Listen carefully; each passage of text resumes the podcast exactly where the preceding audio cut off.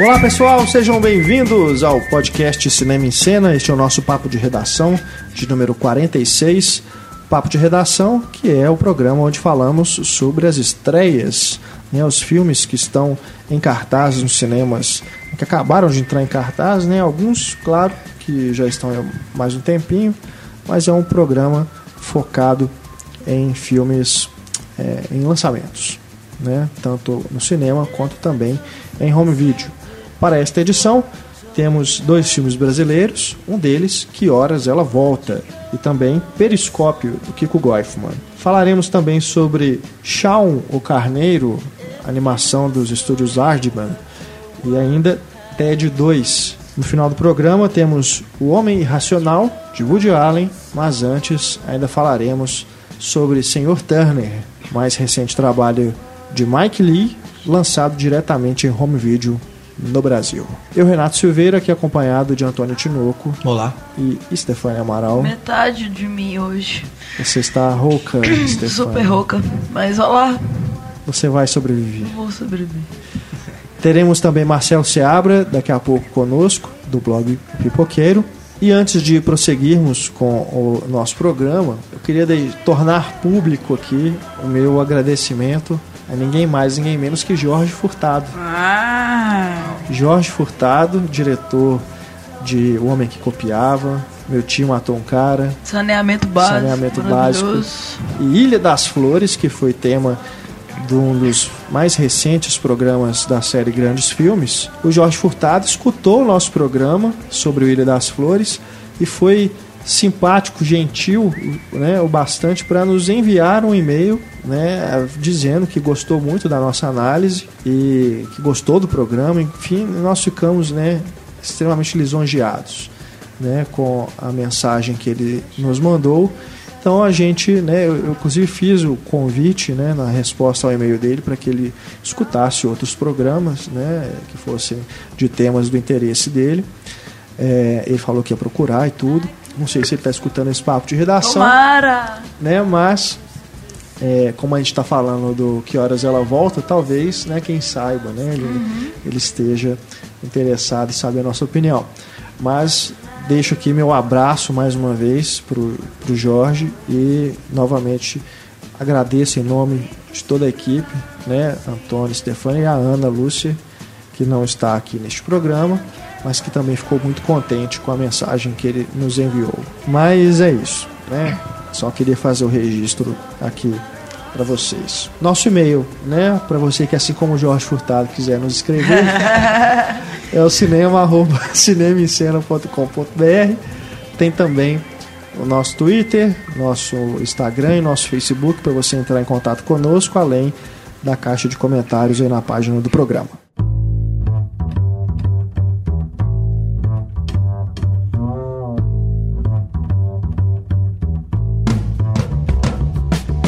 Começamos então o nosso podcast falando sobre que horas ela volta.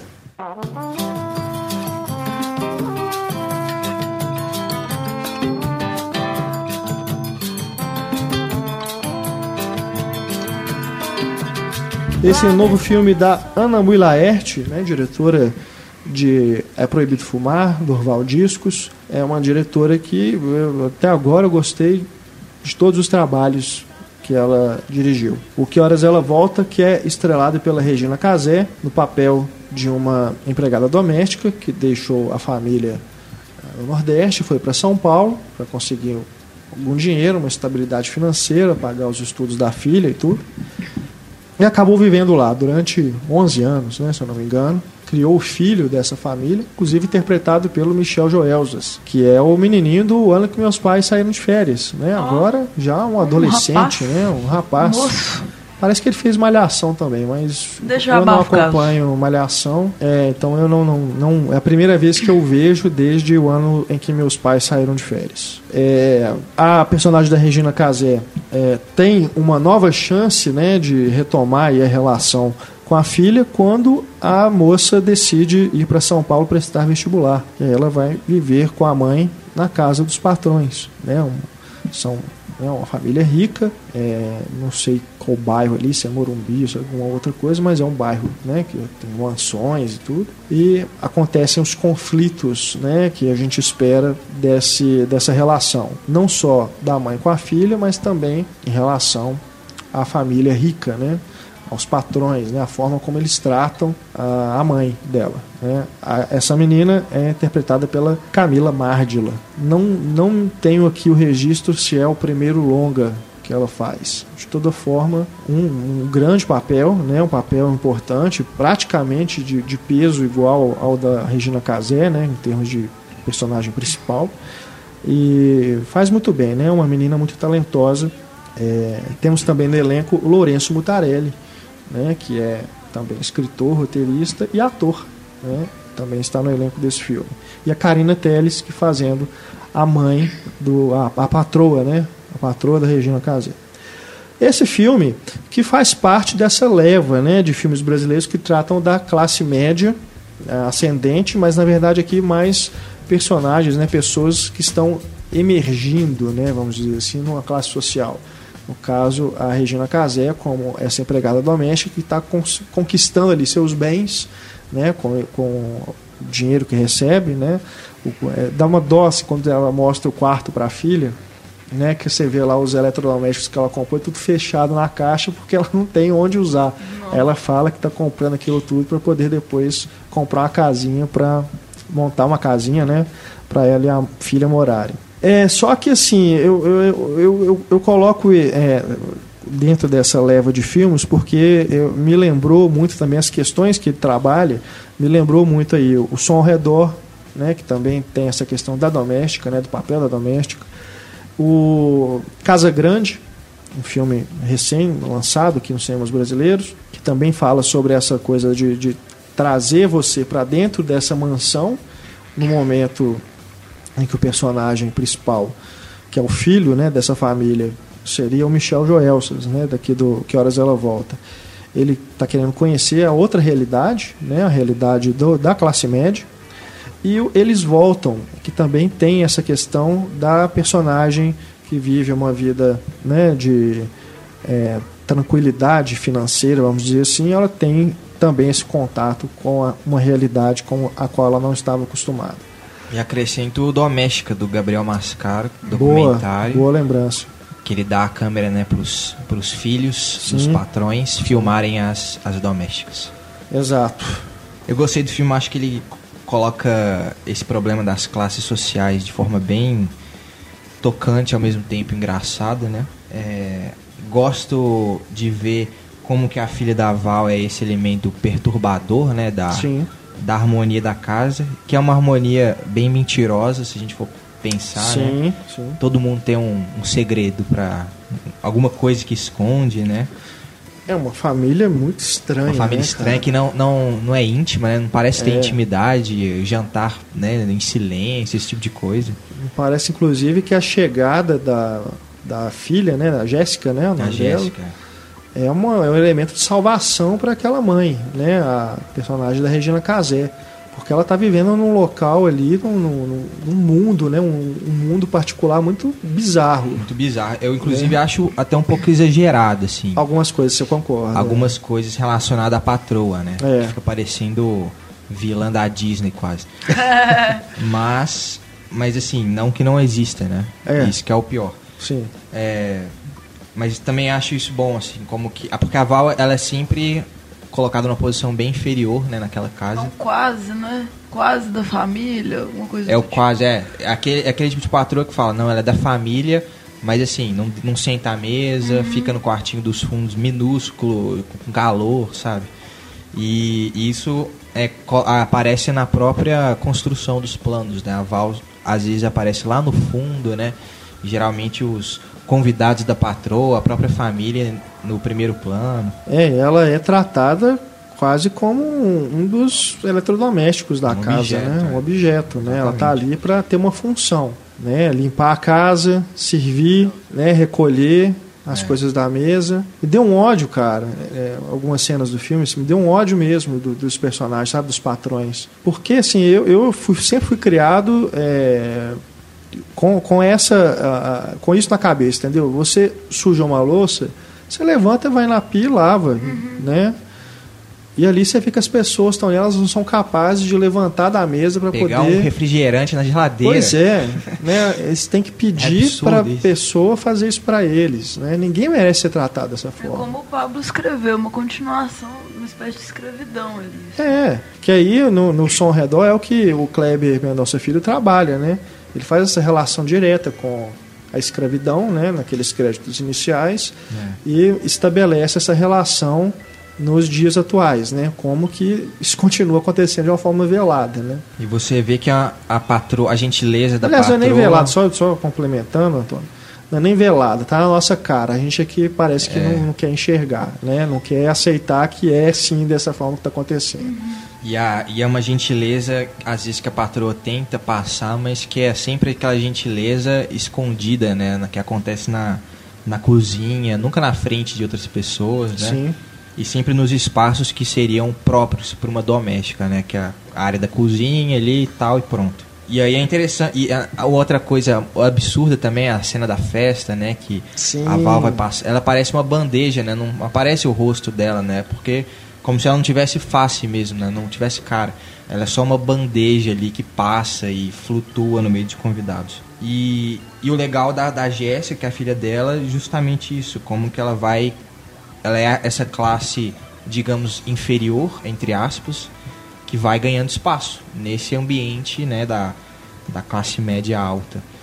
Então ela, ela é a pessoa que vai roubando ali o coração dos homens e tal, querendo buscar o espaço, né, do quarto dos hóspedes. Ela é uma revolucionária, né? Ela chega ali, ela desestabiliza totalmente aquele o cotidiano daquela família, É, né? E começa a incomodar. Também da mesma forma como ela fala que a a patroa fala, não, você é da família, mas né, tem suas restrições. A gente percebe na fala dela também assim, não, tudo bem, pode ficar no quarto de hóspedes, mas a gente sabe que não tá tudo bem já está incomodando, né? E aos poucos ela vai vai cada vez restringindo mais, podando mais as liberdades que aquela menina conquistou ali dentro no primeiro momento. É. E, a, e aquilo que é mais, de mais subversivo nela é o fato dela ser filha de uma doméstica que está plenamente capacitada a fazer o vestibular, prestar o vestibular, né? É. Que era que é algo até que eh, o Pablo menciona, né, na crítica dele, dessa questão do, Que do incomoda, filme ref- né? que incomoda e do, e do filme refletir esse Brasil que está mudando, né? É, na hora que ela fala, né, que vai prestar o vestibular na FAO, né, a faculdade. Na FAO, é. Aí o próprio menino, né, fala assim, na FAO você tem certeza? Lá é o mais difícil, né? Como se ela não fosse capaz, É, né? Você já tende a olhar para essa pessoa como inferior. É, eu concordo com o que você fala a respeito da personagem da Karine Telles, né, a patroa, porque realmente eu acho que é o ponto fraco do filme. É essa é, talvez seja o personagem construído de uma forma mais maniqueísta, né, de ser essa vilã, ter esse papel. Mas tem, tem alguns momentos que tentam fragilizá-la, pelo menos na relação dela com o filho, né, de mostrar que ela ela fala com ele, não, você, você vai abraçar, né, a Val, mas não vai me abraçar, né, tipo ela, ela sente assim que ela que tem essa distância, né, que é, é culpa dela, né, essa, essa distância existir, né, dela com o filho, porque ela deixou o menino para babar, né, o empregado, enfim, criar. Né? Então cria-se essa relação. dele é segunda mãe no exterior, né? A segunda mãe é o título, título internacional. é De repente até funciona quase como a primeira mesmo ali, dependendo Sim. do descaso que ela deu Sim. pro menino. É, né? a mãe título de, coração, importância, a Mãe primeira. de criação, né? É, A exato. relação, fica bem clara a relação né, da Val com ele e da mãe verdadeira com ele, né? É, Diferente. isso também se reflete na menina, né? Na Jéssica, porque ela tem também uma segunda ou primeira mãe lá no É. Nordeste. Porque a mãe biológica dela é, esteve ausente, né? Pelo menos fisicamente esteve ausente esse tempo todo. E isso é outra coisa que eu gostei muito também. Não é um filme só pra falar de classe social e tal, mas é um filme que fala muito de maternidade, Sim, né? sim. Que discute muito essa questão, relação mãe e filho. É. Eu acho o título brasileiro também muito legal. Ele é subjetivo, né? É. Porque no- logo na primeira cena, né? O, o personagem do, do, do adolescente, né? Fabinho. Ele ainda tá criança, né? O, o outro ator, obviamente, que está interpretando. E ele pergunta, né, para ela, que horas ela volta, né? Que horas que a minha mãe volta? A ausência tá aí também. Né? Depois, mais pra frente, essa frase vai ser repetida. É, Ganha outros significados É. e tal. É bem legal, né? Eles terem escolhido esse nome pro filme. E a piscina? A piscina também tem uma, uma- uma- Significado. um forte. significado, né? De passagem ali, né? Durante o filme. E rende uma das melhores cenas né, Sim, do filme, com a Regina. Casé. exatamente. E interessante que o filme está sendo reconhecido lá fora também. É. O Festival de Sundance premiou a Camila Mardi e a Regina Casé. Berlim, né? Ganhou o prêmio do público. Prêmio da audiência Chique. lá em Berlim. É, ele tá bem cotado. Já estreou nos Estados Unidos, né? é, comercialmente. Já Será tá em tem cartaz chance, lá. Oscar? Assim, pelo Pois menos é. indicado. né? A gente está gravando um dia antes do anúncio, né? Do, Hum. do filme indicado. Mas eu acho que é, é- o mais provável é que seja mesmo é, por questões de chance, né? De boca a boca e tudo, que ele seja o escolhido. Legal. Eu acho que é uma, né, sem ter visto todos os outros filmes que estão concorrendo, acho que é uma boa escolha. Né? É um filme que representa bem né, o, o país. É, principalmente se a gente comparar com outras escolhas que já foram feitas né, em alguns ah, anos aí anteriores. Agora, se vai ganhar, já é outra questão. Então, pouco importa, né? Acho que as pessoas dão valor demais também para si, a indicação. quando que vai ganhar e tudo. Acho que o dia que a gente parar de preocupar tanto com o Oscar, né, vão escolher um filme que tipo ninguém vai dar nada por ele e vai lá e vai ganhar. É verdade. Ainda mais se você for observar né, a, a tendência da academia, os filmes que ela tem premiado, não indicado, mas os que, elas, que a academia tem premiado, são filmes totalmente assim, que ninguém estava esperando que fosse É mais ganhar. interessante observar as indicações do que as descobertas que É. você faz no, no- no- vamos dizer, nos restos do Oscar Sim. do que quem ganha mesmo. Pode não ter nada a ver. Agora, o Michel Joelsas, ele é pé quente, né? Porque ele teve no ano que meus pais saíram de férias, que foi o que chegou mais perto, né? Desde o Central do Brasil. É. Quem sabe, né? Quem sabe. Seria, é, se ganhar, né? Se for indicado, se ganhar, né? Melhor ainda, né? Seria, estaria em boas mãos o prêmio. Né, Eu, eu considero. Aliás, na minha avaliação pessoal dos filmes brasileiros que eu vi este ano, esse foi o que eu mais gostei. É, também. Pra mim tá no, tá no primeiro lugar. É... Enfim, não, E- eu- e- eu- até, e não até assim, eu falei do, do som ao redor, eu não quero ficar comparando um com o outro, não, né? Qual que eu gosto mais, qual que eu gosto mesmo, porque não é a questão. Acho que a gente é que ganha tendo dois filmes tão bons, né? É, s- pro- feitos no Brasil e tratando de temas similares. É, mas assim, é, é é muito. Durante o filme, assim, até visualmente tem algumas coisas que me fizeram lembrar o som ao redor. Essa questão da piscina. Tem uma hora que os personagens estão sent- em pé, assim, diante da piscina, né? É. Que no som ao redor tem aquele. Inclusive o cartaz, né? Tem os dois personagens lá. Em frente à piscina vazia. E depois aquela hora que ela, a menina vai com o, o, o dono da casa, né? Num apartamento vazio e tal, assim, eles olham os prédios lá em São Paulo e tudo. No ao redor também tem uma cena parecida. E sem falar nessas questões tudo. Só que é, a diferença é, é, a principal é essa, que o som ao redor tem a personagem das domésticas, mas assim elas são meio que coadjuvantes, elas têm um papel mais atuante, né, claro. É, não são empregadas das novelas, né? Elas têm um papel atuante. Mas é, no Que Horas Ela Volta, o foco é todo na empregada. Né? É, uma, é uma questão do filme. Né? Como que é a vida de uma empregada doméstica, as coisas que ela passa, né? como ela é tratada. E um filme bem feminino, digamos Sim, assim. sem dúvida. Não só por ter sido dirigido por uma mulher, mas por ter né, várias mulheres aí nos papéis principais. É. E essa questão de discutir maternidade também. E a, a direção da Ana também eu, eu achei, achei interessante, assim, tem um certo rigor né, que ela segue, já de planos abertos, movimenta muito pouco a câmera, né, É. usa panorâmicas assim, né, em ambientes internos inclusive. É uma direção bem econômica, né, bem assim centrada. E Ana, se você estiver nos ouvindo, pode mandar um e-mail. Nós vamos gostar bastante. Ana Willaert, né? É. Será um prazer é, receber uma carta A sua. Isabel Wittmann também não está participando com a gente hoje, mas disse que adorou o filme. É. Deixou um recadinho. Também tem a crítica do Pablo, né? Cinco estrelas. Cinco estrelas. Enfim, é realmente um grande filme. Eu acho que esse aí né? Ele já chegou com chegou com uma um boca a boca já, né, dos prêmios que ganhou em festivais e pelo menos para mim correspondeu às expectativas. Eu tô achando o cinema nacional assim cada vez melhor. Assim, tô, tô pirando demais. Claro, as pessoas têm que descobrir, né? Mas não, o cinema nacional ele tem, ele é muito rico, Uhum. né? É uma fauna muito rica. Ele tem uns Global Filmes assim que, que Exato, vai dando, que tem né? uns desvios, né? Mas assim, É. cinema nacional de Se qualidade. você fugir, né, de- desse circuitão aí, desses É. filmes que que acabam ganhando mais divulgação, você vai descobrir coisas muito O interessantes. que passa no 104 é bom, aquelas também. A maioria das Procurem. coisas, grandes filmes. Não, se você-.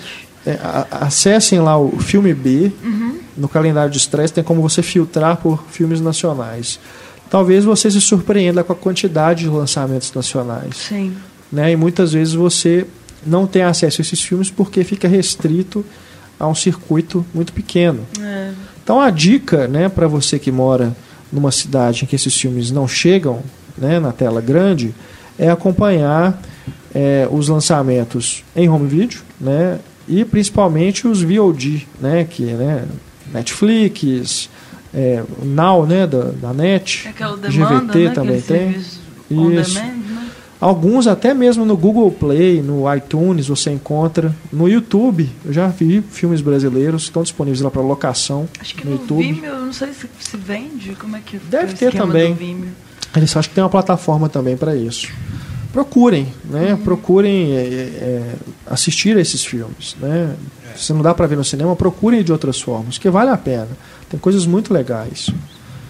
A gente vai falar sobre um outro agora que com certeza não teve essa sorte do Que Horas Ela Volta, que ainda assim, apesar né, de todo o, o tudo que estão falando, né, todos os elogios e tudo sendo cotado para Oscar, não tem um circuito tão grande. Ele foi ampliando, né? Depois do lançamento eles aumentaram o número de cópias, mas ele já foi lançado no, no, numa quantidade de salas bem restrita. Esse agora, o Periscópio do Kiko Goifman, é um filme de 2013. É, eu assisti no lançamento mesmo, assim, 2013. E só agora está chegando ao circuito. E chega assim, numa forma é, meteórica também. né? Vai passar e vai sair.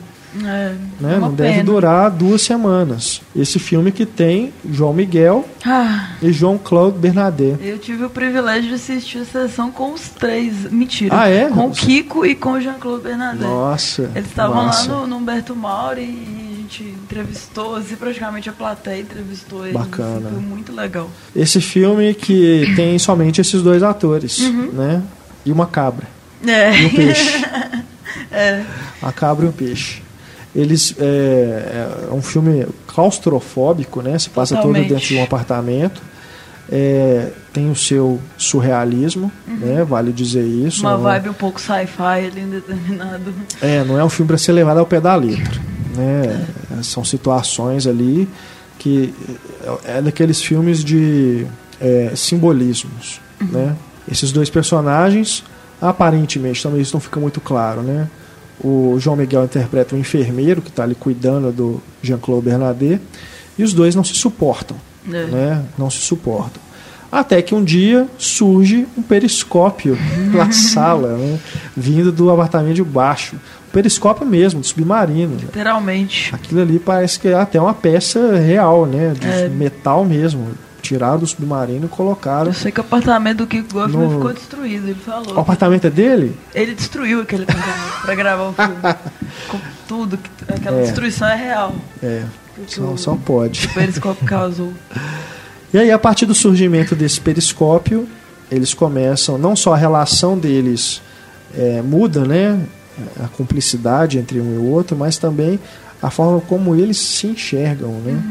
E eles começam a fazer as coisas porque eles passam, ele- eles descobrem que estão sendo observados, né? Não só tem um periscópio ali, mas tem alguém, É, teria, haveria alguém observando os dois ali dentro. é aquela teoria, né? Do, tem é, vou lembrar o nome do teórico, talvez, durante o comentário, mas é aquilo que- o que, nos, o- que a gente olha, nos olha também. Aham, Tem alguns teóricos que falam sobre isso. é. Então eles estão curiosos e também estão sendo observados por algum algum mistério. Sim, sim. E aí começa a querer aparecer para aquilo, né? É, que é o, comentário que o Kiko Goifman está fazendo com esse filme e o Jean-Claude Bernardet também, que o roteiro também é dele. É, ele né? é um crítico de cinema foda. Fantástico, né? Consagrado. Enfim, eles estão comentando aqui justamente sobre essa superexposição a que nós estamos. Nós estamos o quê?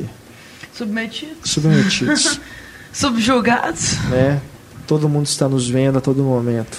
Estamos sendo vigiados, mas também queremos ser vigiados. Né? Estamos aí nos Facebooks da vida, Instagrams, né? nos exibindo né? E ao mesmo tempo sozinhos também. E ao mesmo tempo sozinhos. Distantes. E aí o filme investiga justamente isso, até que ponto, né?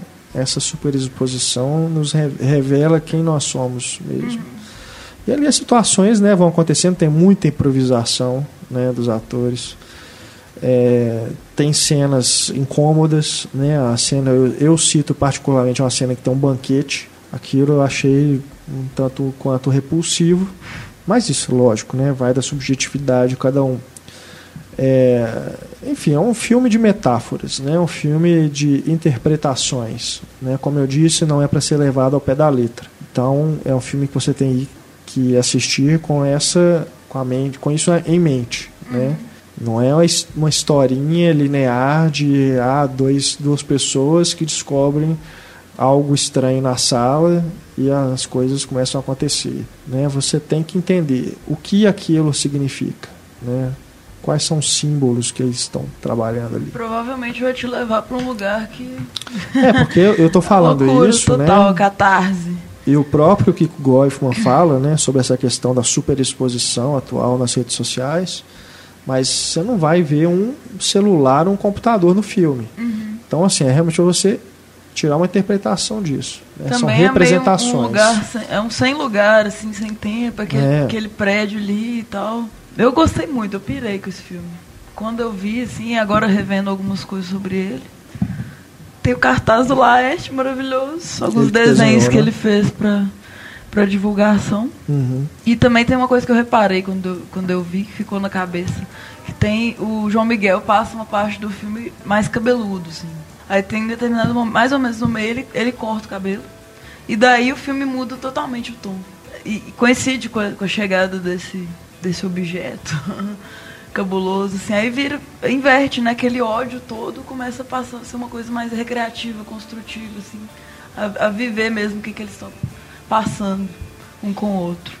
Então indico demais, assista o Periscopo. Corram, antes que saia de cartaz. É, eu também indico, né? E se, como eu disse, se não estiver sendo exibido no cinema perto de você, dê uma chance ao filme assim que possível, né? Quando você se deparar com ele saindo do chão da sua sala. Yeah. Vamos falar agora de um filme lançado direto em home video, Senhor Turner.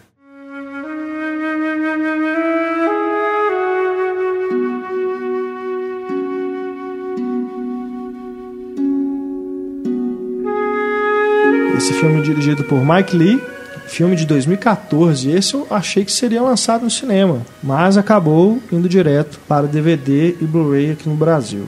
Que Até tem passou no Oscar e tal. Né? Pois é, exatamente. Timothy Spall no papel principal, ele que foi premiado no Festival de Cannes. Foi, né? melhor ator. Melhor ator.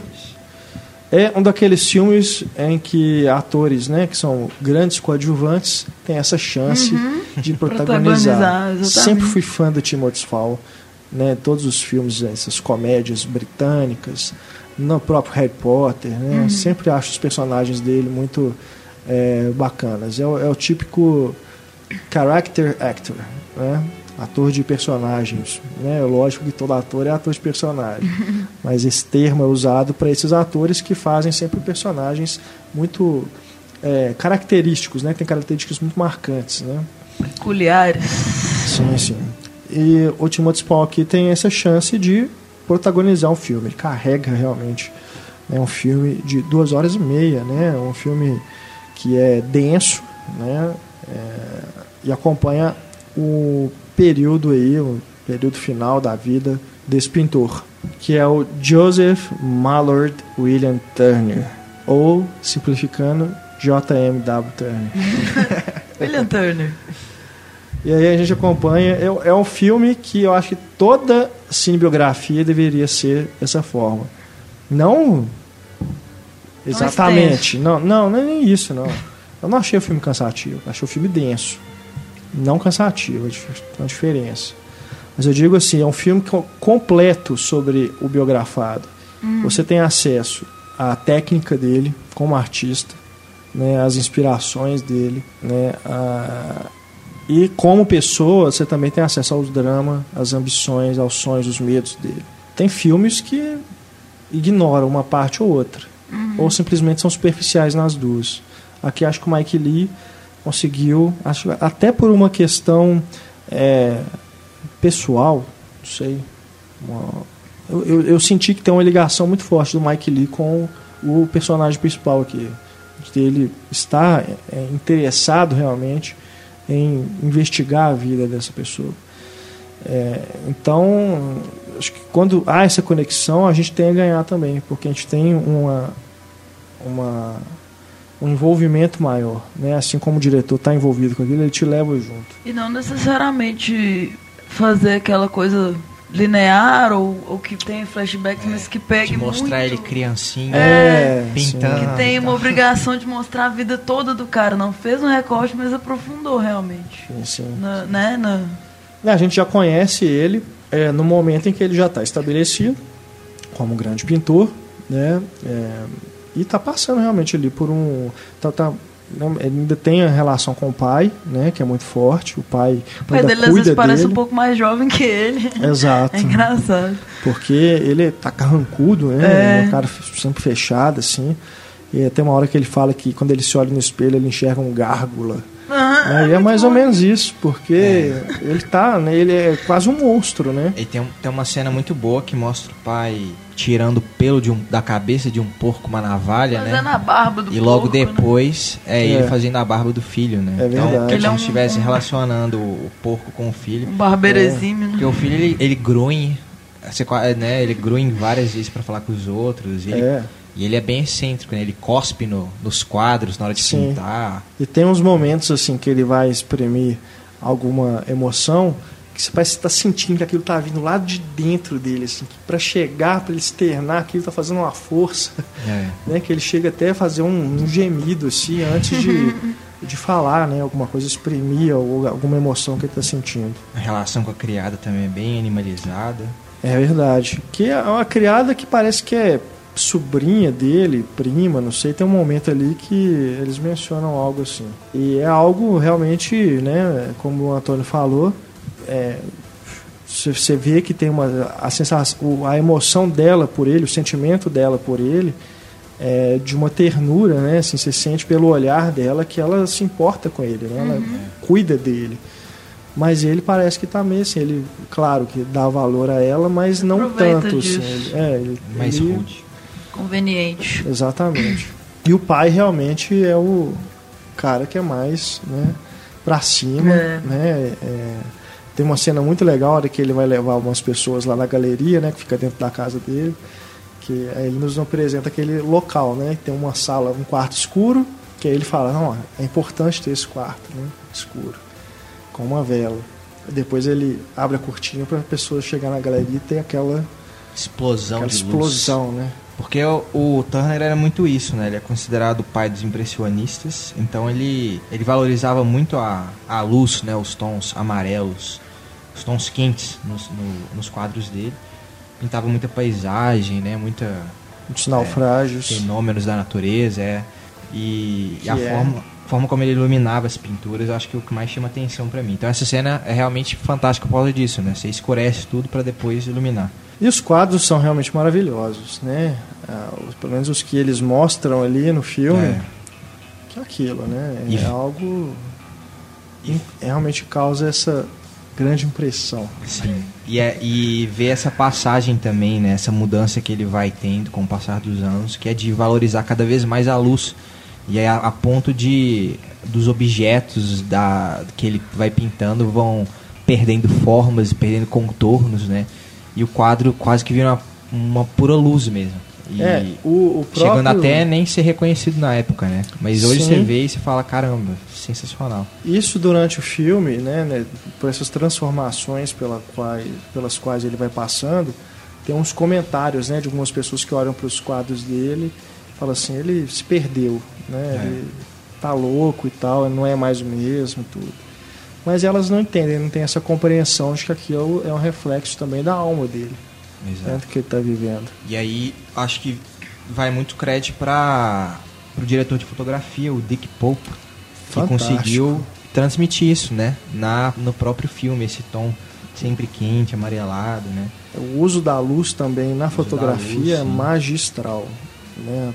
Me lembrou, olha só, me lembrou Barry Lyndon. Barry Lyndon, com certeza. Alguns enquadramentos pareciam realmente as pinturas.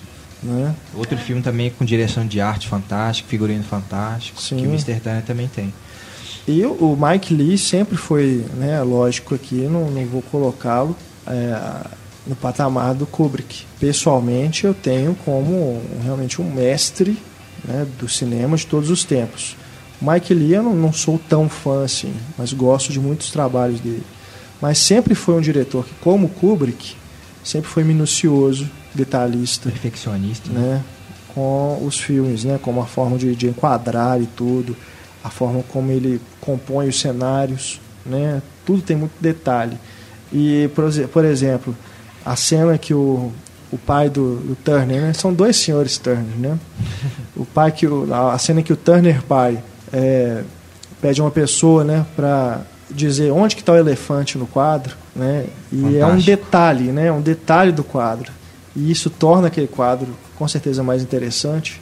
É o que a gente também observa nesses diretores que trabalham no detalhe. É, e é um Né? detalhe possibilitado pelo cinema, né? Porque Sim. você vê que a câmera vai dando zoom, né? Pra mostrar, just, revelar justamente essa, esse fator escondido no quadro. É. Essa interação das plataformas eu gosto muito do filme, no filme. Sim, sim. De relacionar referências a cinema, referência à fotografia, né? Que, que vai render uns momentos muito engraçados com o Turner no final, dele tentando desvendar essa chegada da câmera fotográfica, né? É, essa cena é muito boa. Gosto bastante. E é, é engraçado, porque apesar dele ter essa, esse, esse, né, esse aspecto é, fechadão, né, uma pessoa bruta mesmo, um ogro né, praticamente, é inegável que ele tem um espírito muito sensível, né, porque para conseguir fazer é, essas pinturas e usar, usar dessas sutilezas, né, uma pessoa tem que ter uma sensibilidade. Né, ela não pode ser simplesmente bruta. É. É impossível isso. né? Na vida pessoal, talvez ela não consiga né, eh, se demonstrar carinho né, com as pessoas e tudo. Mas, aliás, tem certo momento do filme que, eh, num momento de fuga, né, inclusive, que ele está querendo se distanciar dessa fama, inclusive, ele começa a se relacionar com uma pessoa com quem ele é mais carinhoso. Mas de forma geral ele é bem sozinho, né? Tem Mas é um cara amigos, solitário, é. né? E tudo. Mas de toda forma, nos quadros a gente percebe, né? Que para pintar você tem que ter uma sensibilidade, né? Uhum. Física mesmo, né? De, de controle do, da- das ferramentas, né? Então não, não, não tem como ser de outra forma. Mas eu, eu realmente acho que o, o Mike Lee talvez tenha feito aqui um dos seus melhores filmes. Que eu, eu, eu sinto, eu senti essa conexão dele, dele sofrer junto com o personagem, sabe?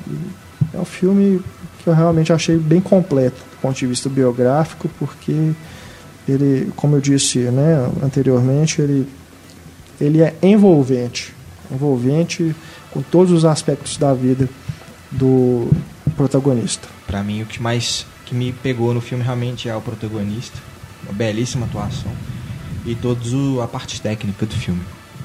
A fotografia é fantástica. Sr. Turner, disponível então para vocês assistirem em casa. É, infelizmente não poderemos ver o Sr. Turner no cinema. Já Sean, o Carneiro, esse as pessoas podem ver no cinema ainda. Devem.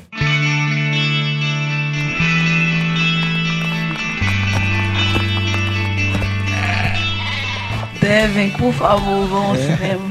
Leva não subestimem, não subestimem esse filme. Não é um filme infantil, ele é também.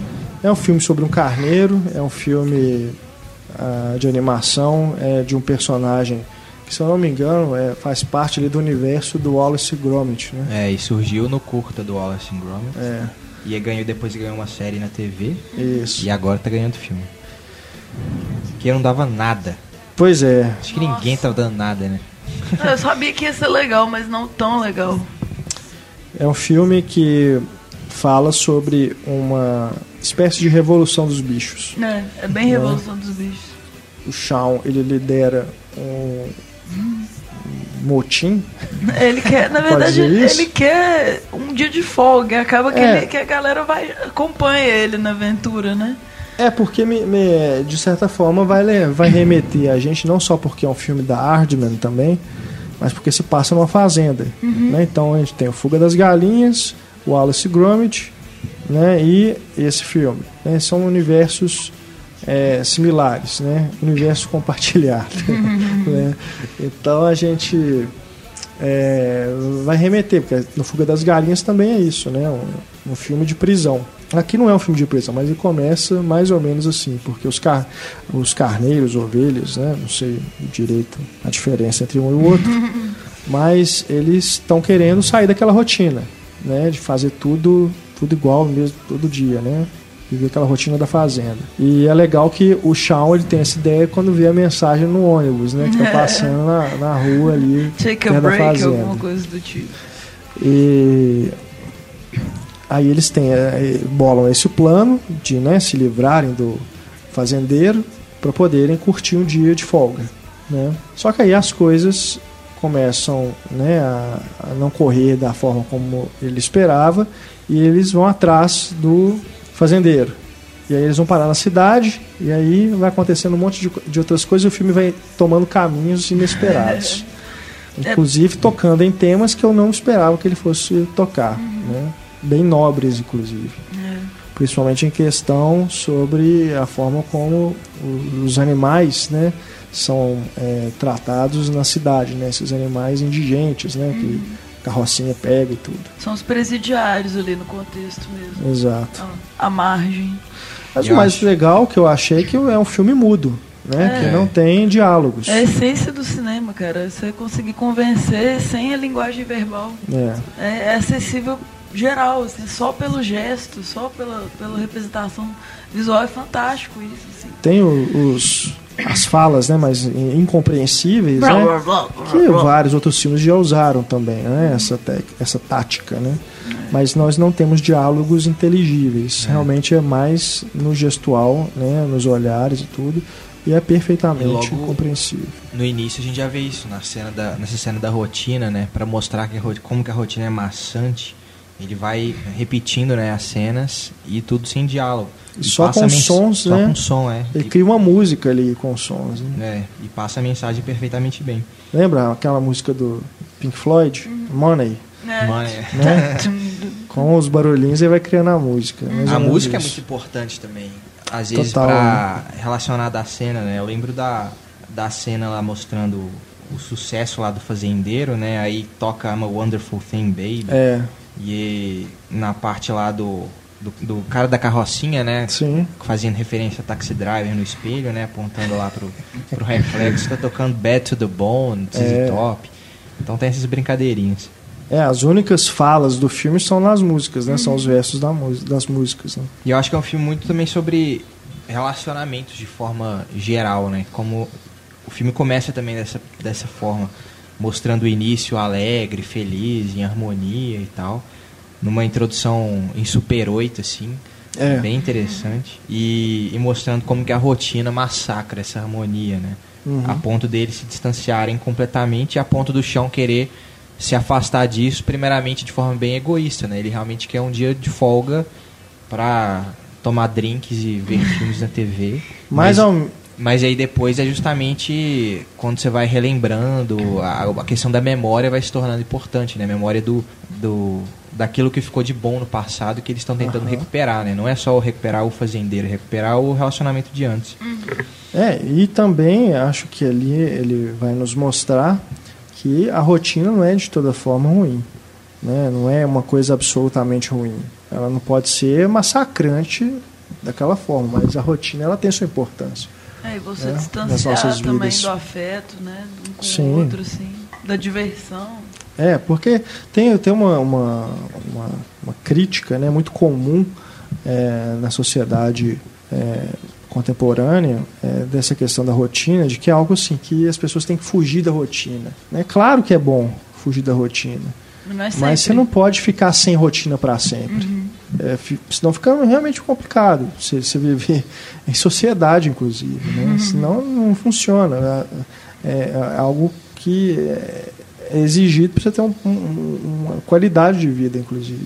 É. Mas, claro, aí você. Né, é só não, você não ficar bitolado fazendo sempre as mesmas coisas, como se fosse um robô. É, Né? Tem que preservar, digamos, ó, a essência tem que ser Exato. preservada, né? É, E aí, a, quando o filme, o filme mostra claramente essa oposição entre campo e cidade, né? Acho que jus- muito para isso. A cidade, justamente, é como o tratamento dos animais, cidade mais cinza, né? Cheio de pessoas prepotentes em restaurantes chiques e salões de beleza. Então, acho que é, fala muito dessa essência que tem que ser preservada, ainda que é, exista na rotina, né? Os momentos mais hilários também são, tem a ver com essa crítica social mesmo. Assim, quando eles estão no restaurante, eles pensam, bom, aquilo ali é o que o pessoal da cidade grande faz. Aí quando eles vão imitar, É. sai do controle, isso é genial. E também a, forma que o, que o fazendeiro passa a trabalhar naquela cidade. Como que as pessoas são tratadas e adoram Sim. aquilo. E aquilo é que é o, que é o novo fashion. assim. É genial. assim. E é tão- um filme pequeno. E consegue É, fazer curtinho, muita coisa. né? Parece que ele demorou seis anos para ficar pronto. É, porque a animação Porque é stop motion, né, ela dá mais da Hardman, né, que é muito detalhista. Eu Imagino que né? tenha demorado é, muito tempo mesmo para eles conseguirem esse resultado. E eu tô louca pra é um- ver a série, porque tem e é um altos de- extras, assim, com os ovelhinhos. Mais referências cinematográficas ainda. Nesse filme a gente viu Silêncios Inocentes, né? É, tem sim, várias sim. referências. Mensageiro do Diabo. É, Tem Cabo fantástico. do Medo, Um Sonho de Liberdade, Breaking Bad. É, é um filme para todas as idades mesmo, Pra todo né? mundo. Todo mundo. A gente se sempre elogia a Pixar, né, por essa característica, aqui é a mesma coisa, né? Acho, né, eu acho assim, em termos de, se a gente for analisar em termos de Oscar, acho que é um candidato para indicação. Mas a vitória provavelmente vai ficar com Divertidamente, né, que realmente está acima da média. Mas é um filme, né, que dos melhores da Hardman. Gosto muito. Eu, eu só não vi o dos Piratas, que dizem que é o mais fraco. É assim, o- fraco, o consenso que eu tenho visto, que eu vi na época do lançamento, é que era um filme mais fraco. Mas adoro o Fuga das Galinhas, o Wallace Gromit, Batalha do- dos Vegetais, o Por Água Abaixo. Sou fã, sou fã da É Hardman muito e esse filme também, assim como o Divertidamente, né, que trouxe a Pixar de volta, Uhum. esse também eu considero que para a Hardman também é mais uma, uma, um, um grande retorno, né? E uma atenção aos detalhes que é realmente absurda, né? Uma parte, tem uma parte lá que chamou minha atenção, mas assim, é muito rápido, mas é incrível, porque a, o Shawn escreve missing, desaparecido, né, na, numa foto lá que ele tem do fazendeiro, e no momento lá que ele tá mais triste, mais para baixo, ele tá segurando a- essa imagem com o dedão assim em cima da, do missing, só que aí só aparece miss, como se fosse tipo sentir saudade, saca? Então assim, é muito rápido isso. Sim. Então, mas dá pra ver o detalhe, a Uhum. preocupação com essas pequenas coisas. Né? Uhum. Também é uma linguagem ali, de leve, né? A pouca linguagem verbal que tem É. no filme já Não, sem dúvida. É, e os personagens são carismáticos, Muito, né? Os outros. gracinha, é muito O, fofo, o gente. cachorro também, tem né? condição, eu tenho- eu tô segurando pra não, não explodir aqui a fofura, mas não tem condição o filme, não. O É cachorro, né? Que é, que é o cão pastor, né? que ajuda a cuidar das, dos carneiros ali. É, também é um personagem legal. E E Tem aquele cachorro depois o outro- presidiário também que repete É. os frames. Ele se olhando com aquele olho, sangue no olho, assim, você morre de rir. Eu ia falar do outro, na verdade, o que eles encontram na rua, né? Ah, é muito bonitinho, que tem os dentinhos É, também. É. Só porque ele é feinho, né? Ninguém Ah. quer adotá-lo, né? Isso acontece demais, né? É, é triste demais isso, isso, é um- na isso é uma triste realidade desses cachorros que estão para adoção, né? Uhum. Todo mundo só quer o bonitinho, né? Fofinho e tudo. Os que não têm esse padrão né, acabam Cachorro de ficando raça, ali. geralmente. né? Sim, sim. Né? E, e até mesmo quando é vira-lata, as pessoas vão buscar aqueles que estão mais. Né, que não são todos coloridos, né, que é só uma cor homogênea, né, enfim. É legal que na prisão eles colocam o momento da adoção, né? Aí não tem só cachorro, tem todas É. as espécies quase, assim. E é engraçado Diferentes. o peixe, né, tá dentro do aquário e dentro de uma cela. É, tem uma, tarta- uma tartaruga, É. aquele. Como é que chama aquele bichinho? Que muda de cor? Camaleão. Camaleão. É, é muito bom. É. O filme é fantástico. Bom, a gente acabou de falar de um filme sobre um carneiro, agora a gente vai falar sobre um filme que tem um ursinho de pelúcia como protagonista. Ted 2.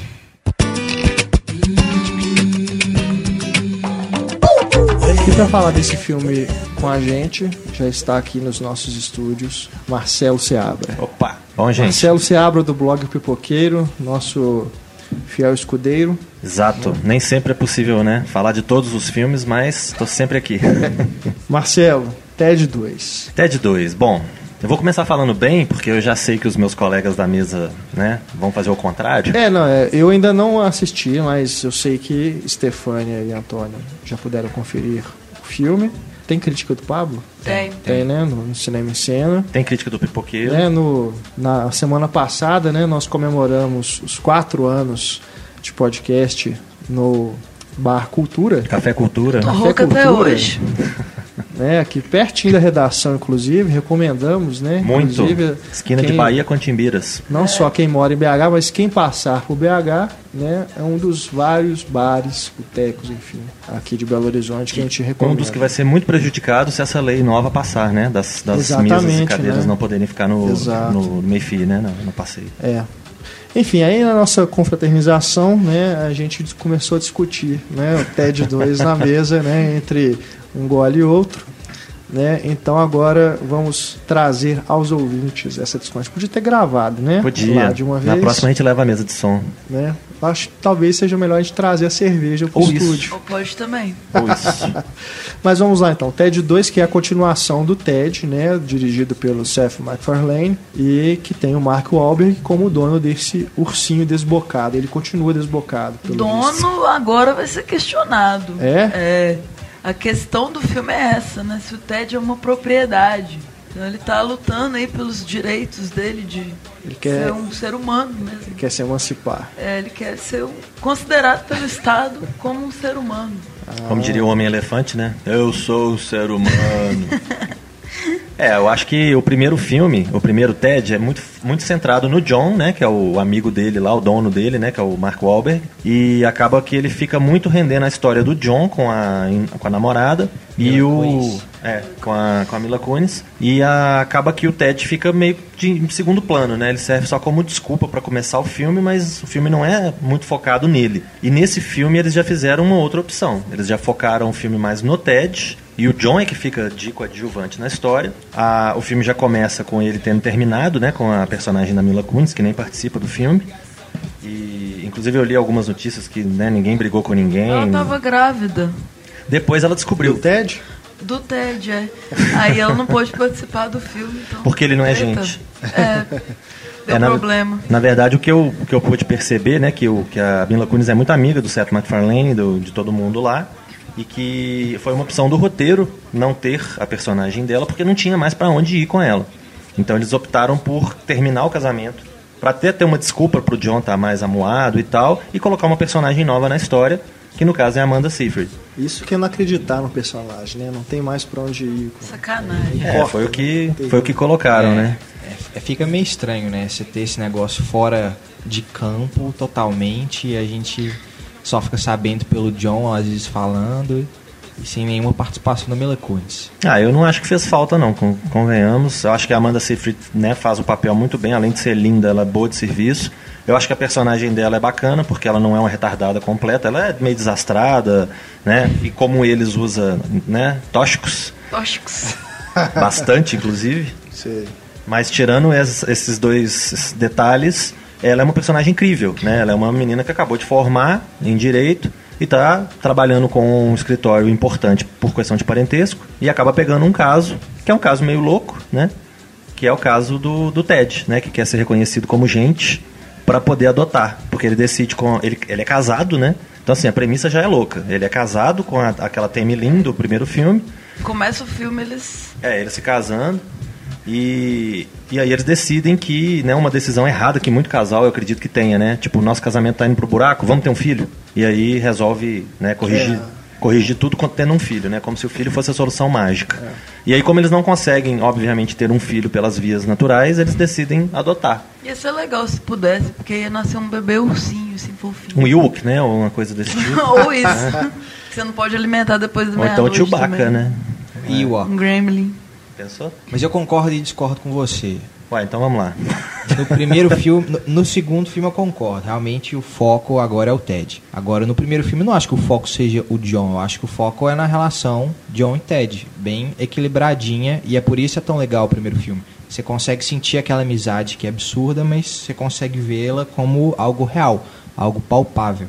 E nesse, quando ele elimina quase completamente o John, deixa ele em papel super coadjuvante, eu acho que o filme perde bastante por causa disso. Eu não Você sei, eu concorda? achei o Ted, nesse segundo, muito antipático. No primeiro eu acho ele mais carismático. Ele sempre tem aquele É, ele tá humor... mais rabugento, né? É, ele Homens casados, esse- né? É verdade, casou, estragou.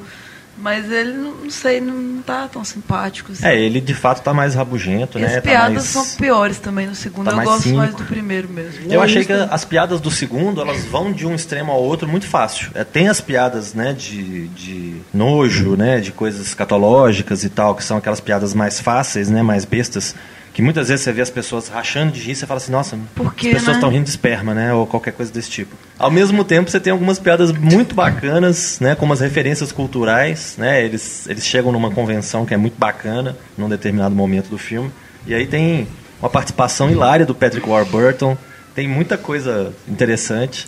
Tem Flash Gordon, é isso? Claro que tem o Sam Jones, né, de Flash Gordon lá, menos. variar. Né? Eu acho que as referências culturais funcionaram melhor também no primeiro filme, se encaixaram melhor. E nesse parece que é uma coisa assim, tem que ter referência cultural, sabe? É. Aí ele vai e coloca Comic Con lá, sabe? Justamente pra enca- entuchar um monte de referência Star Wars, a Transformers, saca? Eu acho que isso é a proposta do Seth MacFarlane, né? Levar a coisa para um nível histérico, né? Tipo, ele começou no primeiro filme num nível ali bacaninha, tranquilinho e tal. Agora vamos jogar as coisas para Mas cima. ficou muito exagerado. Ficou, achou, e o filme não tem foco. O filme é- começa como uma, uma meio uma busca lá, né, pelos doadores. Aí você pensa que vai ser a grande você pensa que vai ser coisa isso, do é. filme. Aí vai para um drama de tribunal, aí começa uma coisa bem dramática e depois vai vir um road movie, Uhum. saca? E no final uma comédia mega escancarada. precisa ter fórmula? Não é uma fórmula, é foco. Ah, é um eu- foco. Vocês têm muitas tramas paralelas acontecendo ao mesmo tempo, saca? Ah, eu acho que É isso algo que distrai enriquece. E, e possibilita o que provavelmente era o foco dos roteiristas, né? Que são os três do primeiro filme, que é o pessoal que faz o Family Guy também. Aí que tem era- muitas referências a Family Guy, inclusive. É, o né? foco deles é fazer o máximo de piadas possível por minuto. Parece Então, que repetem umas coisas, tipo aquilo que escreveram na testa da, é, eu não, eu não acompanho da Amanda Family. Eu não acompanho Family Guy, eu não sei direito o que, que foi né, repetido e tudo. Eu só sei que eu tava com aquele, aquela lembrança horrorosa na cabeça do Mil Maneiras de Pegar da na pistola, pistola. lá, né? O filme já é ruim, eles arrebentam com o título dele em português, né? O que pior ainda.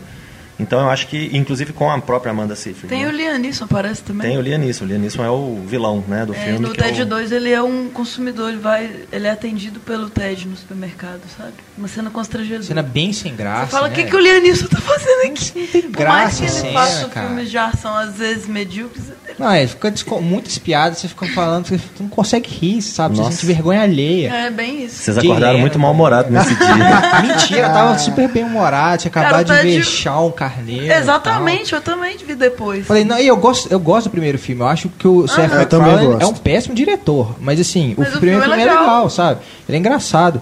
Agora o segundo filme, cara, não deu. Olha, eu Eu tava... quero três agora pra tirar a rir. Eu estava com mais três amigos, todos os quatro não pararam de rir, assim. Teve, tipo, duas folgas no filme, dois momentos do filme que a câmera vai pro céu, assim, só pra poder né, escurecer e começar no Você outro dia. parar de rir, você- É, aí pô. você fala assim, pô, não precisava desse corte brusco, né? Não precisava desse- dessa coisa, dessa quebra. Mas, de uma forma geral, eles vão emendando uma piada na outra de uma forma que eu achei muito engraçado. Você riu do Smeagol também?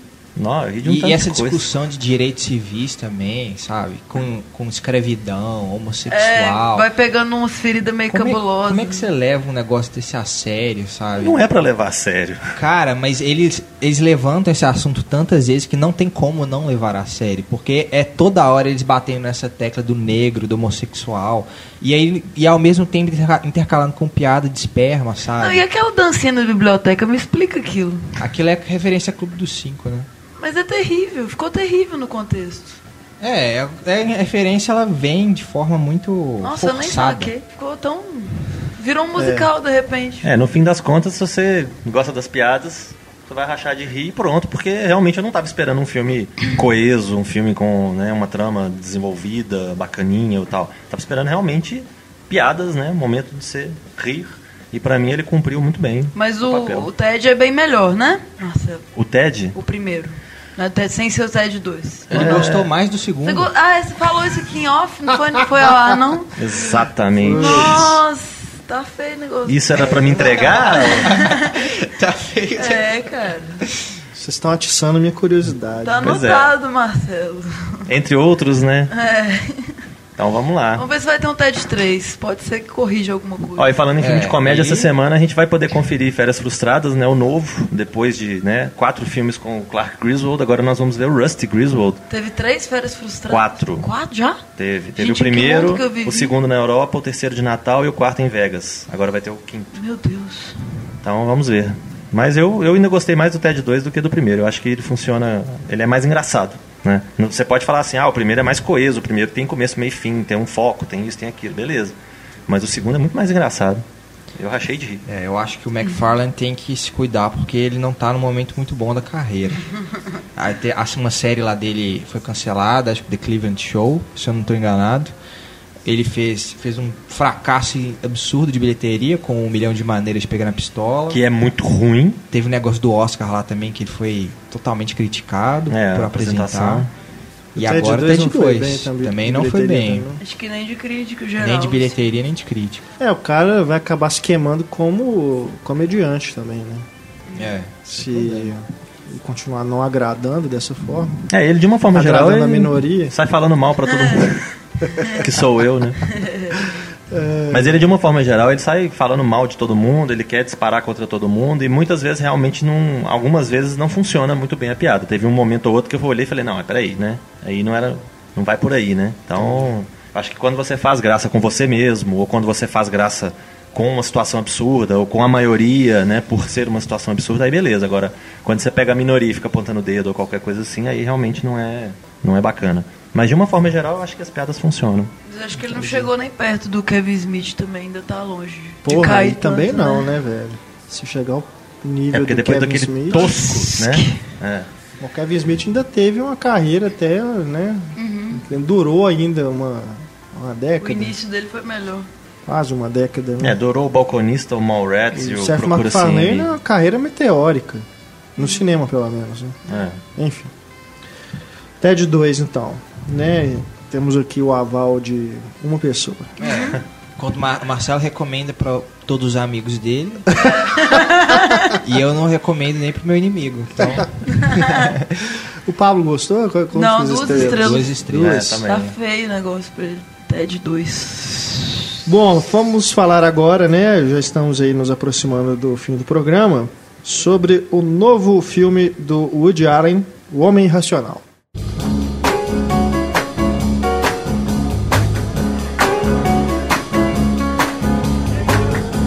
Não temos spoilers, tá? Nesta, neste programa, né? A gente costuma sempre encerrar o podcast Papo de Redação com a sessão spoiler, mas, né? Como não tivemos um filme consensual aqui que todo mundo assistiu pra gente é, comentar, é, neste programa não temos a sessão spoiler excepcionalmente. A gente fala então agora sobre o Homem Racional, que é uma pena, que eu acho que poderíamos inclusive debater algumas questões com spoilers, né? Mas enfim, esse filme que é protagonizado por Joaquin Phoenix no papel de Woody Allen, podemos dizer isso, né? Depressivo. Todos os filmes do Woody Allen que não tem Woody Allen como ator, a gente identifica no protagonista os trejeitos do Woody Allen, né? Acho, acho que aqui até menos, né? É, eu não achei ele muito parecido. não é não. histérico, aquela Uma coisa, versão bem né? estranha. Do... Do diabo. Mas a gente, pela, pelos diálogos, né, as coisas que ele coloca na boca do, do Joaquin Phoenix, a gente identifica né, que é a persona do diabo.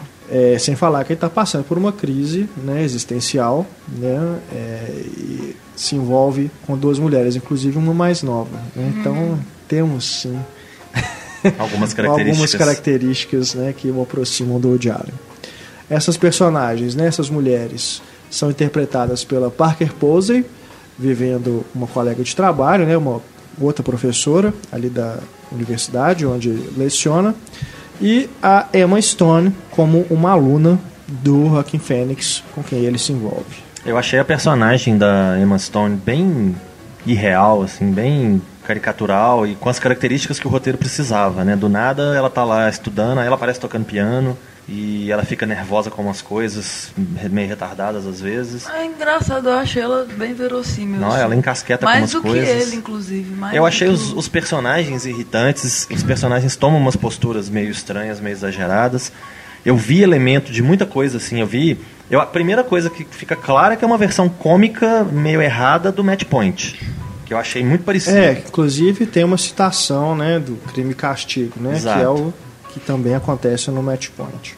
Então, assim, ele, ele acaba querendo ter referências né, intelectuais e tal, mas ele acaba jogando a coisa muito na cara das pessoas. Parece que ele está tratando as pessoas que estão assistindo o filme como burras ou qualquer coisa assim. Que isso, não. Ah, eu não- O Allen jamais faria Eu, isso. eu achei meio exagerado a, a questão das referências, dele ficar voltando no, no crime castigo e tudo. Eu achei meio exagerado.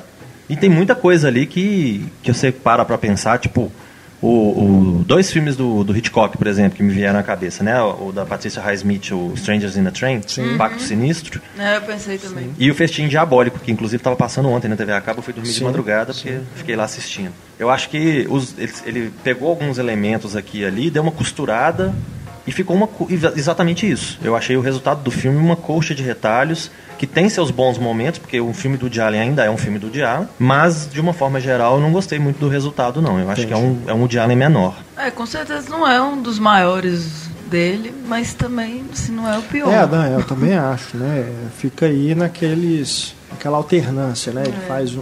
Se bem que o Magia ao Luar também Eu não achei acho grandes coisas. melhor. Eu também, eu prefiro Magia ao Luar do que esse. É, sim. Mas não sim. Mas também não melhor, é. assim, mas também não é uma- um dos melhores, Uhum. né? E nós vamos ver até quando a Emma Stone vai ficar fazendo par com homens né? 30 anos mais velhos que ela, né? Sei lá quantos anos mais velho do que ela.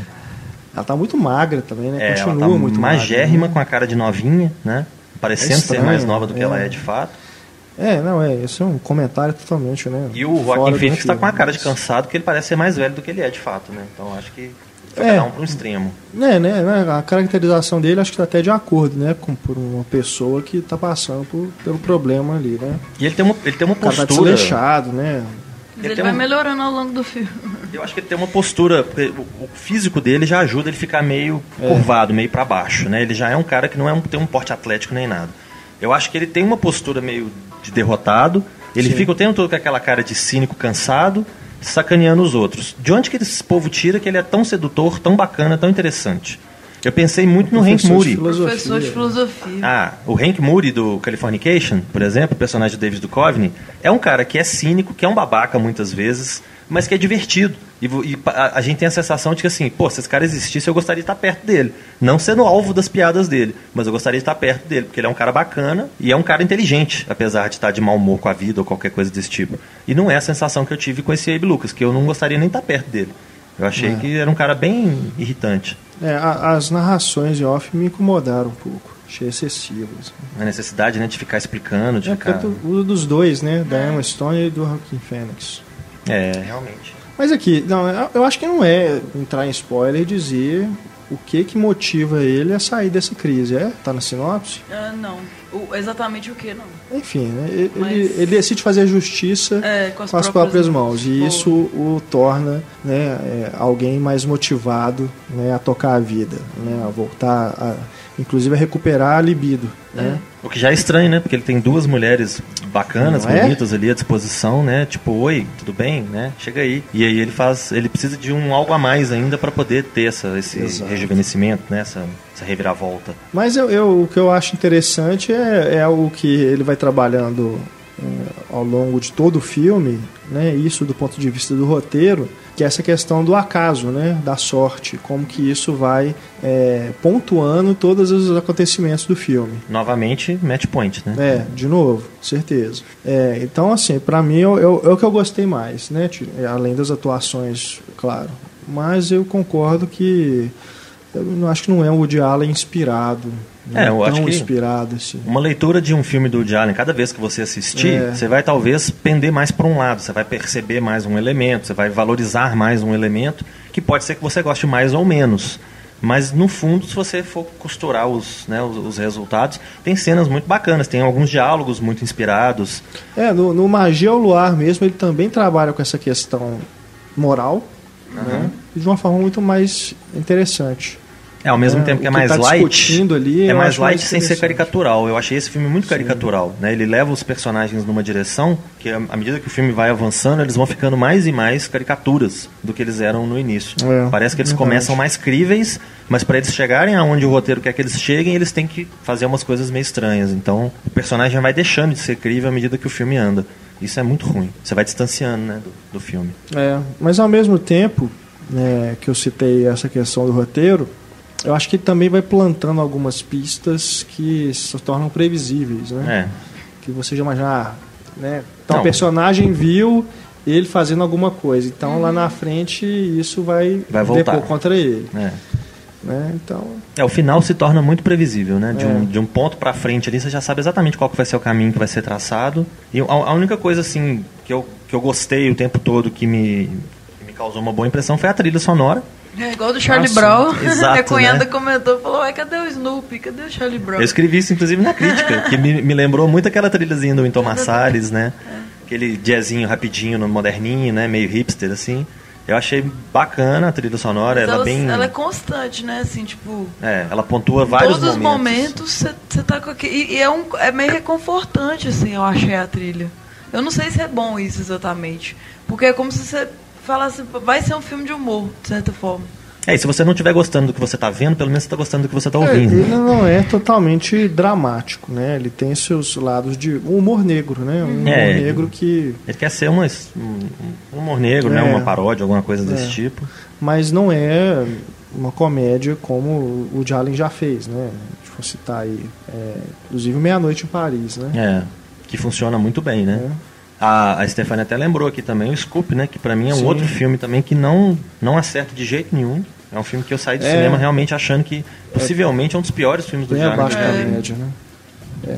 é um tipo de humor mais bobinho, assim. Você, ele quer que você acredite em certas coisas, ele quer que você ria de certas coisas. Parece a impressão que dá é que o Woody Allen falou assim: "Oh, eu sou o Woody Allen, então você vai gostar do filme". E não é bem assim. Não, né? o, o Para Roma com Amor que também muita gente acha que é um dos pontos baixos, né, dessa mais recente fase da carreira do Woody Allen, eu acho que ali ele tem ideias que possivelmente ele anotou para poder desenvolver como longa, mas como não daria, ele já ah, vou fazer pequenas histórias e juntá-las, né?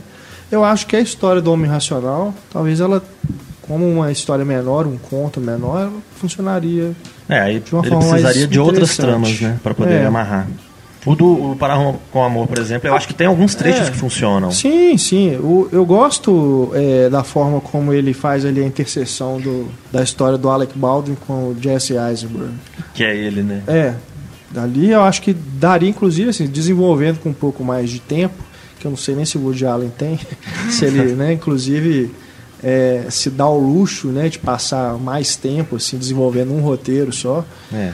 É, eu, eu acho que poderia dar um, um, filme mais interessante, né, como longa. É, agora, esse do Homem Racional, eu senti assim, vários momentos assim, mas para onde que ele vai? Podia né? ter tido mais tempo para desenvolver as coisas, né? Parece que ele tem essa necessidade de todo ano, né? Tem que ter um filme novo do Diallo no cinema. É. Então ele tem que escrever para depois ele dirigir, cuidar da produção toda e lançar o filme em algum festival, alguma coisa. Então ele parece que ele tem esse, ele tem essa obrigação de cumprir um ritmo, de cumprir uma, um prazo que acaba que pode acelerar o processo um pouquinho e ele podia ter burilado melhor, né?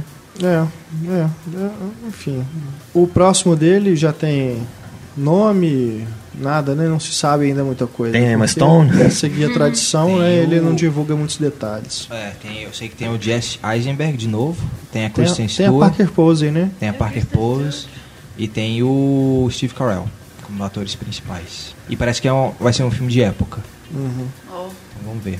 Vamos aguardar então, né? Mas no eu achei vem. assim. Tô achando que a crítica tá exagerando um pouco, assim, porque ele tá bem descascado. Não é um filme ruim. Eu achei um filme ra- razoável, assim. É estranho ser do Woody Allen. Você sempre espera mais por ser dele, né? Mas é um filme até ok, assim, diverte até certo ponto. Eu achei que demorou um pouco pra ficar divertido, assim, pra ser reconhecível como dele, assim, ficou um pouco arrastado. Chegou no ponto, ah, legal, teve um clímax. Mas. É, você corre o risco de cair nos dois extremos, né? A crítica pode pegar leve com um filme ruim por ser do Woody Allen, como pode cair no outro extremo. Tava esperando muito por ser do Woody Allen, então mete o pau porque não gostou e não atendeu as expectativas, né? É. Então, É. é, no fim realmente é um filme mal, mal costurado, né? Um filme que tem alguns bons momentos, mas esses bons momentos Não é mim não tudo. salvaram do resultado ser é, enfadonho. Agora estranho que tinha. Eu não, não me lembro qual que é a classificação indicativa dele, mas tinha muita criança e pré-adolescente assim na minha sessão. Não. Achei estranho, não sei se por causa da Emma Stone, Pode ser. os fãs da Emma Stone, sei lá. Não, tinha inclusive duas meninas ao meu lado que estavam assim, insuportáveis, Nossa. né? Conversando e, e tudo. E parecia que uma delas conhecia Woody Allen, assim, os filmes. Ela devia ser um pouco mais velha, não sei se a outra é irmã dela e tudo. Mas, né, tava, tava bem chato, assim, coisas que em uma sessão do Woody Allen eu nu- nunca tinha passado ainda É. que geralmente vai um público que conhece, né, tudo. Os filmes, né, acompanha o Woody Allen e tudo e tá a fim de ver o filme. Não, mas não necessariamente é um público que fica quieto, né? Porque É, no Blue é Jasmine tinha verdade. duas senhoras atrás de mim que, nossa É senhora. verdade, é. Agora, é, é, é estranho. Agora eu me lembrei de uma outra. Eu devia ter contado isso no último podcast. Mas como a gente estava conversando com o Iberê, do último Cine Drive-In, eu fiquei sem graça. É porque na minha sessão, não sei, eu acho que. Não sei, eu, eu, te fal, eu falei, né, que lá no Cine 104 tem um clima apropriado para um filme como esse, o último Cine Drive-In. Porque tem aqueles puffs, né, lá na primeira fileira, então você pode deitar, ver o filme e tudo. Bom, tinha um casal do meu lado que estava praticamente transando dentro do, do cinema. Drive-in total. É, ué. Sem o cine, né? Só drive Eles realmente entraram no clima do filme, né? Entraram. É, lá no 104 devia ter você e esse casal. Pois é. Só, né? Eu fiquei sem graça, cara. fugir. Nossa senhora. Por que, que não, né? Tudo bem, é por causa do puff, né? Dois Acho contra que eu um que era a maioria. Se fosse assim, eu ia embora. É, acho que eu que tava no, no lugar errado, né? Eu devia ter com as Tava fileiras pra atrapalhando. trás, né? Eu tava atrapalhando. Mas enfim. eu, eu- eu lembrei disso na, quando a gente estava conversando sobre o, o filme com o diretor, mas, né? Sei lá o que ele achar disso. É isso então, né? O Homem Racional. Fechando aqui o nosso papo de redação. Cenas do próximo capítulo. Nós temos no próximo Férias programa frustradas. Férias Frustradas. Estou ansioso para ver. Né? O Marcelo comenta então Férias Frustradas. né, o Marcelo vai falar pra gente. Só eu, né? Não, mas eu tô, eu tô afim de ver também, porque eu, eu, Pô, gosto mas do Ed o- Helms. Os primeiros filmes do Chevy Chase eram tão Eu bacanas. gosto, é, eu gosto da franquia também. Criança Os do dois Parlamento. primeiros, né? Os outros, o, o do Natal e o. É, o do Natal eu achei bem, bem bobinho, bem Vegas. paia. Agora, os dois primeiros, os- o Vegas tem É. alguns bons momentos, mas os dois primeiros são muito engraçados. Vamos ver, né? O que que essa esse reinício, né? É uma continuação, mas não deixa de ser também um reboot, né? O que que vai dar? Aí a gente comenta no próximo papo de redação, mas nós também temos um outro programa antes, né? Mais uma série, mais um da série Grandes Filmes e vamos falar sobre Os Bons Companheiros. De Martin e aí, Scorsese pessoal? Vamos falar, hein? né, que está comemorando aniversário de lançamento. Então nós vamos analisá-lo, né, junto da Ana Lúcia Andrade, né, que sempre está aqui conosco nos podcasts temáticos. Então fica aí a dica para você já ir revendo o filme, né? Tá com uma edição fantástica em Blu-ray, é, lançada aqui no Brasil, né? A cópia restaurada, vale muito a pena é, vocês conferirem novamente o filme e a gente bate um papo sobre ele na próxima edição do nosso podcast. Stefania, muito obrigado. Obrigado, pessoal. Muito obrigado pela presença. Obrigada, né? Eu sobrevivi. tava rouca, consegui gravar. Antônio Tinoco, Valeu. muito obrigado pela presença mais uma vez. E Marcelo Seabra, Muito obrigado. acessem. Acessem opipoqueiro.wordpress.com. Tem texto do TED 2, se vocês quiserem ler uma crítica né? mais desenvolvida ali e tal. E tem o Homem Racional do Woody Allen também. Para você né, que gostou também de TED 2, quiser compartilhar. Ou né? se não gostou também, Ou né? se não gostou e quiser entender né, É, como foi Como possível pode A opinião do Marcelo. que o Marcelo tenha gostado. É o que eu sempre digo, né? Você ter a sua opinião é importante, basta fundamentá-la, né? Exato. Então, se É. você gostou, faz por quê? Se você não gostou, faz Aí, por quê? Você Bem. falou tudo. É sempre bom. Confiram lá então no blog do Marcelo. E leiam também né, as críticas do Pablo, dos filmes que comentamos aqui, aí no Cinema em Cena. Nosso e-mail, cinema.cinemaemcena.com.br. Acessem nosso Instagram, Twitter, Facebook. Deixe seu recado também na página do podcast. Um grande abraço, até mais. Tchau.